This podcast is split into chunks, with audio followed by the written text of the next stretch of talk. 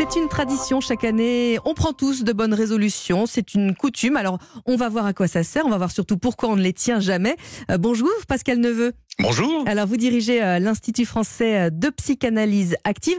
Déjà, est-ce qu'on sait dans l'histoire d'où ça vient cette, cette affaire de bonnes résolutions? Oh, c'est vieux comme le monde. On, a toujours eu, dans des rites païens, par exemple, le, besoin de passer d'abord d'un solstice à l'autre, et puis la transition d'une année à l'autre. C'est-à-dire que de manière à la fois pas que chrétienne, etc., mais, mais, surtout païenne, mais de se dire on fait un bilan de manière à ce que l'année suivante soit meilleure que la précédente. Donc c'est à ça que ça sert, de prendre une bonne résolution. On passe un coup de balai? Sur l'année qui vient de bah, s'écouler Oui, c'est-à-dire c'est une sorte de, de, ménage de printemps, mais, mais, mais à l'avance, mais sur un plan plus euh, psychique, parce que les plus grandes résolutions, elles portent, d'ailleurs c'est ça qui est très intéressant, elles portent sur euh, le, le physique, euh, c'est-à-dire j'ai besoin de faire du sport, j'ai besoin d'arrêter de fumer, j'ai besoin d'arrêter de, boire. D'ailleurs, durant le mois de janvier, je crois, si j'ai bonne mémoire, euh, que c'est le c'est le mois où on arrête de, boire, hein. Absolument. Euh, on s'abstient le, plus. et puis ensuite, il y a le côté moral également.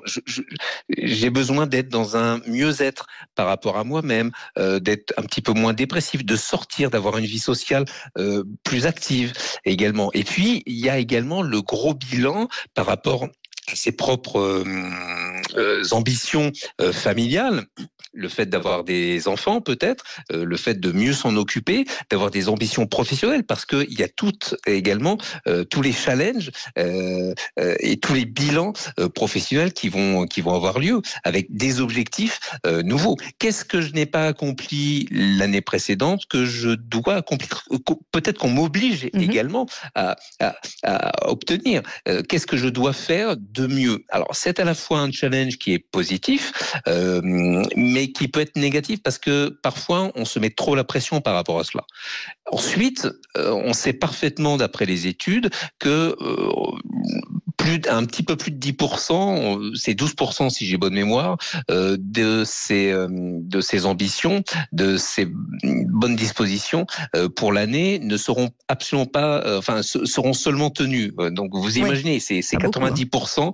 voilà, c'est ouais 90% des des, des, des, des, de ce qu'on se promet que, que l'on n'accomplira absolument pas. Donc bon, mais mais je crois que même si c'est 1% simplement qu'on qu'on a qu'on accomplit en termes de bonnes résolutions, bah, ce sera déjà ça, c'est déjà pas mal. Mais c'est presque même un, facteur social, c'est-à-dire que si vous ne prenez pas de bonnes résolutions, vous êtes, vous êtes un peu marginalisé quand même, non? C'est presque une obligation bah, sociale, non?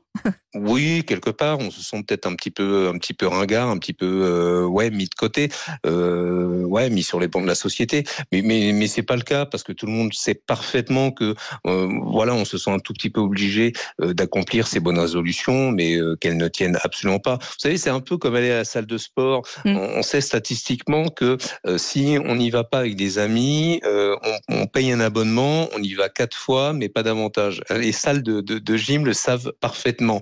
C'est une grosse euh, arnaque, si je puis, si je puis me permettre. Mais, mais, mais quoi qu'il en soit, euh, ce qui est pour moi fondamental pour cette année 2023, c'est que euh, cette année, face à ce qu'on a vécu euh, depuis 2020, depuis euh, cette pandémie, c'est qu'on aille sur un mieux-être, c'est qu'on aille vers des résolutions qui, qui portent sur soi et sur l'autre également, dans une bienveillance et non pas dans une aigreur de la vie et non pas dans des guerres envers envers l'autre. et puis malheureusement cette guerre qui que, que, subissent les, les Ukrainiens, mais je veux pas rentrer dans la politique, c'est pas mon sujet.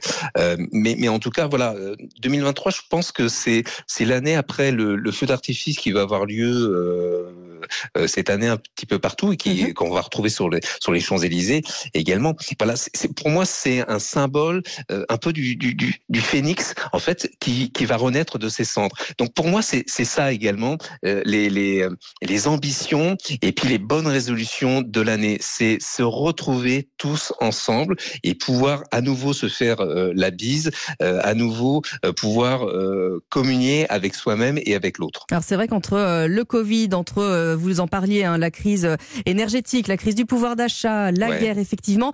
on sent quand même que le, les gens sont un peu tendus, un peu effrayés. Est-ce que notre rapport à la peur a changé? Non, je pense que la population est davantage effrayée qu'auparavant parce que la vie apparaît de plus en plus compliquée. Moi, je l'entends en consultation.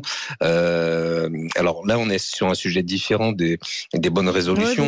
Euh, les bonnes résolutions, euh, ça concerne uniquement euh, vous et moi, le commun des mortels, mais ça concerne peut-être également les politiques. Mais à nouveau, je ne veux pas m'engager dans, des, dans des discours politiques. C'est un sujet. Non, mais je, me permets, hein, pardonnez-moi.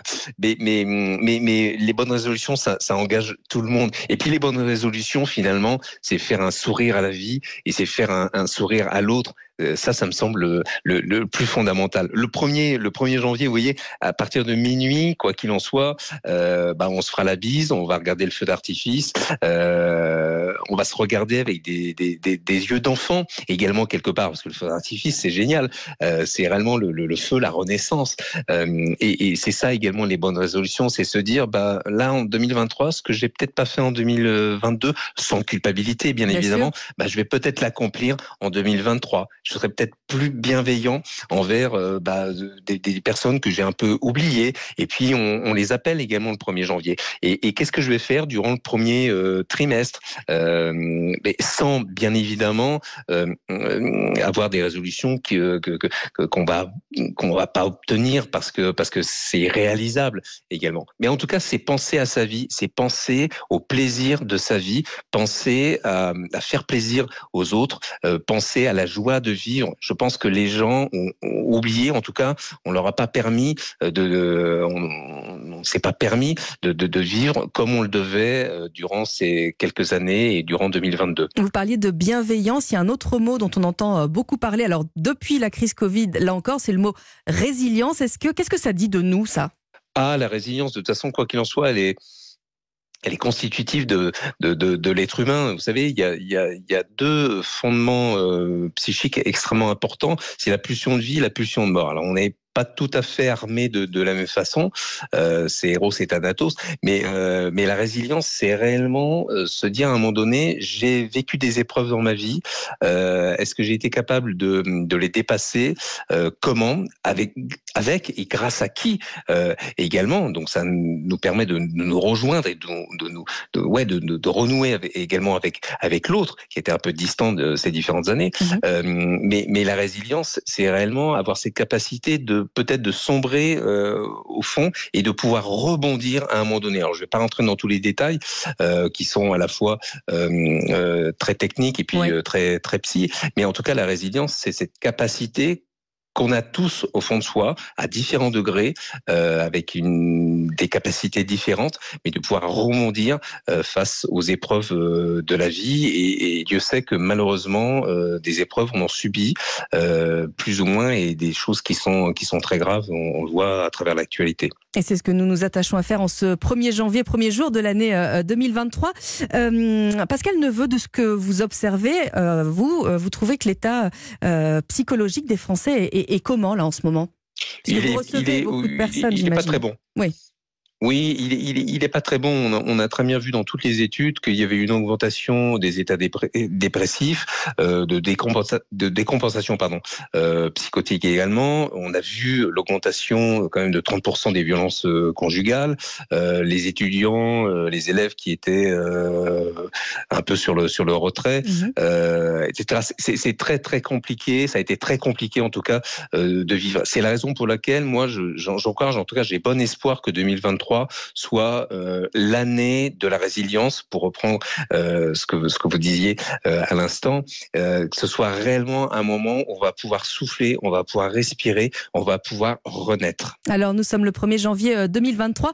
Vous, quelles sont vos bonnes résolutions, Pascal Neveu? Ouh, diantre, bah peut-être moins travailler. Ah, bah, moins travailler. mais en tout cas, en tout cas, mais en tout cas, ne pas déprimer et conserver le sourire comme je l'ai. Et en tout cas, vous dites moins travailler, mais je suis sûr que vous n'allez pas le faire. Hein. Vous n'avez pas l'air d'être un homme qui arrête de travailler. Non, malheureusement. non, non, je suis, je suis trop, pied, je suis trop actif, malheureusement. Mais, j'adore ça. Mais tant mieux pour, tant mieux pour vos patients également, sans doute.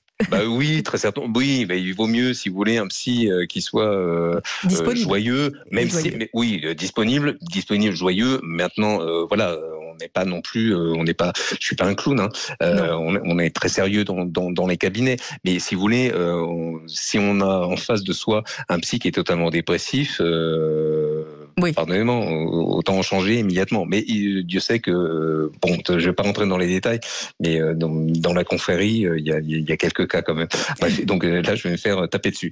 mais, on va, s'arrêter là. Alors, c'est pas la peine que vous fassiez respecter par toute la profession. Hein.